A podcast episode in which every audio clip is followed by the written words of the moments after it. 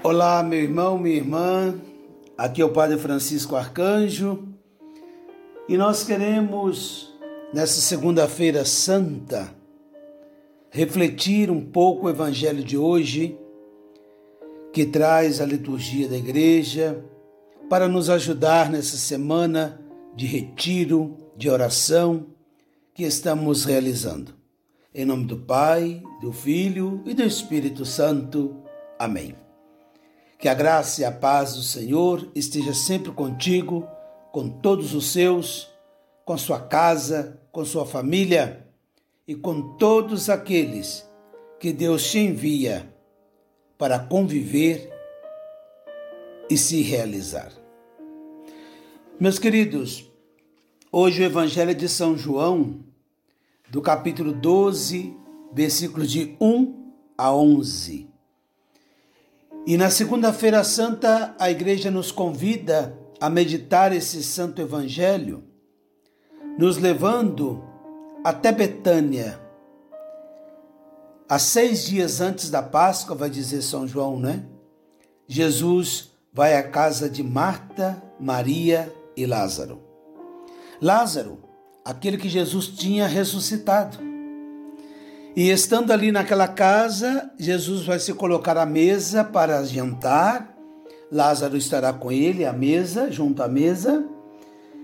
E Marta vai servir Jesus e seus discípulos que estão ali. E Maria, a irmã de Lázaro, ela vai ungir, banhar os pés de Jesus. Nós chamamos a segunda-feira da unção em Betânia. Ela vai banhar os pés de Jesus com um perfume caríssimo, de um, um olor maravilhoso, não é? Então ela banha os pés de Jesus e seca com seus cabelos. Um gesto de profundo amor. E ali está Judas Iscariotes, aquele que vai entregar Jesus. E Judas fica horrorizado com a cena, repreende a mulher dizendo por que não vendeu esse perfume para dar né, de comer para os pobres por 300 denários. 300 denários significa 300 salários. Salários de um trabalhador daquele tempo. É um perfume muito caro, não é? Nós sabemos que os bons perfumes, eles é, nós sabemos pelo preço dos bons perfumes aqueles que marcam, né? deixa seu cheiro no corpo, deixa seu cheiro na roupa, mas também aqueles que conseguem perfumar o ambiente onde está. E o Evangelho vai dizer que a casa inteira ficou né, impregnada daquele perfume. Jesus repreende a atitude de Judas, porque Judas não fez isso pensando nos pobres. Judas está pensando nele, porque ele que guardava a bolsa com dinheiro dos apóstolos. E ele roubava. Então estava pensando nele e não nos pobres. Para vocês perceberem que os pobres são motivo de desculpas, pretexto para muitos ao largo da história e continua sendo, não é? Mas então olhemos essas duas personagens, Maria aos pés de Jesus, ungindo os pés do Senhor, como que, como o próprio Jesus disse, antecipando a sua sepultura. E olhemos para Judas Iscariotes, que repreende essa atitude de amor, que não compreende a atitude de amor, porque está fechado em si mesmo. Quando alguém está fechado em si mesmo, não compreende as atitudes daqueles que são impulsionados pelo amor. Sim, porque o amor extra, ele extravasa, o amor tem atitudes atrevidas, como esta, ousada, de não pautar o preço de um perfume, mas de ungir os pés do seu Senhor. Então Judas está fechado em si mesmo, na sua ganância, na sua corrupção, e nós sabemos onde tudo isso vai dar. No desespero de Judas, a ponto de entregar Jesus e depois também de tirar a própria vida. Mas, meu irmão, minha irmã, olhemos a atitude desta mulher. Em Maria podemos dizer que ali está a igreja, a esposa de Jesus. Essa mulher unge os pés do seu amado. Talvez olhando assim, né, como, como os fofoqueiros daquele tempo, eu sei porque a fofoca existe já há muito tempo, né? Imagina aquele povo comentando sobre esses três irmãos. E essa família, o que, que é isso? Os três encalhados em casa não casaram. E para um judeu, não casar, não é? Porque para eles teriam sempre como mandamento e guardavam tudo isso. Os três não estão casados? Que família é essa? E olha que são amigos de Jesus. Então, para você que está aí também sem casar, não ficar se condenando, né? Porque Jesus estava ali junto, os três sempre, e os três não teriam casado. Mas ali expressa também a beleza do amor que se entrega a Jesus como esposa. Ali nós compreendemos em Maria a entrega de muitas religiosas, de muitas consagradas, que faz o seu Senhor, o seu amado, o seu esposo. Ali nos colocamos nós, que abdicamos de uma vida a dois, de uma vida conjugal, para dedicar-nos também a Ele. Aí está a sua igreja, que tem o seu Senhor como esposo.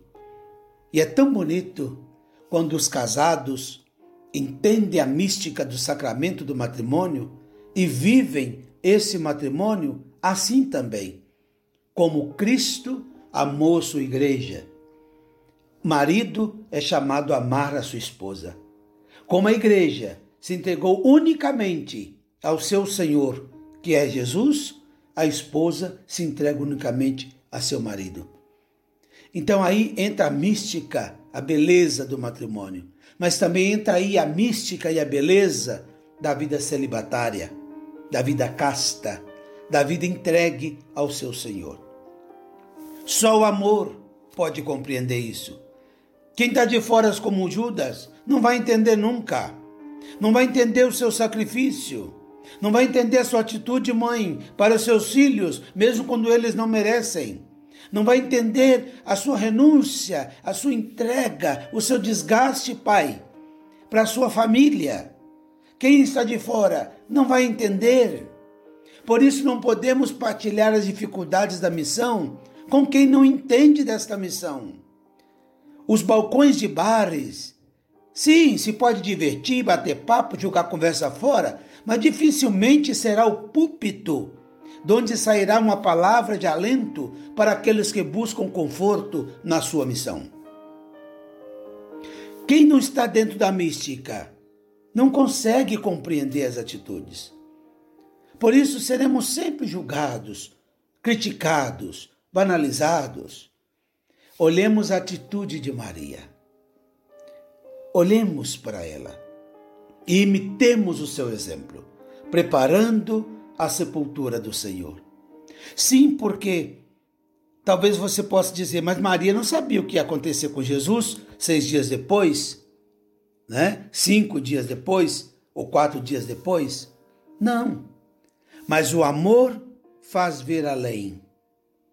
A atitude de amor nos leva a atitudes que vão para além daquilo que se aparenta ser. Como nesse momento de pandemia, vemos muitas Marias na pessoa dos médicos, dos enfermeiros, dos cuidadores, dos agentes de saúde, que também estão ali ungindo os pés de Jesus, na pessoa dos nossos irmãos que estão acometidos por uma doença grave de um vírus mortal que é esse coronavírus. E estão ali, ungindo, cuidando, lutando enquanto muitos Judas estão por aí fazendo de tudo e não colaboram para que esse mal possa ser erradicado. Por que Judas? Porque ainda estão fechados em si mesmo. Quem não tem empatia tem o seu olhar, as suas atitudes, egoisticamente voltada para si. Que nós possamos aprender de Betânia a atitude do amor. E aonde nós estamos, que possamos exalar esse bom odor de Cristo, a mística do amor, para que esse mundo, às vezes fétido, de tantos maus cheiros, de corrupção, de, de rivalidades, desigualdades, de egoísmos, de ganâncias, de prepotências, de falsos senhorios, esse mundo tão fétido possa redescobrir o aroma do amor, de um bálsamo que sara, que prepara, que cura a ferida, que anima, que dá alento e dá conforto.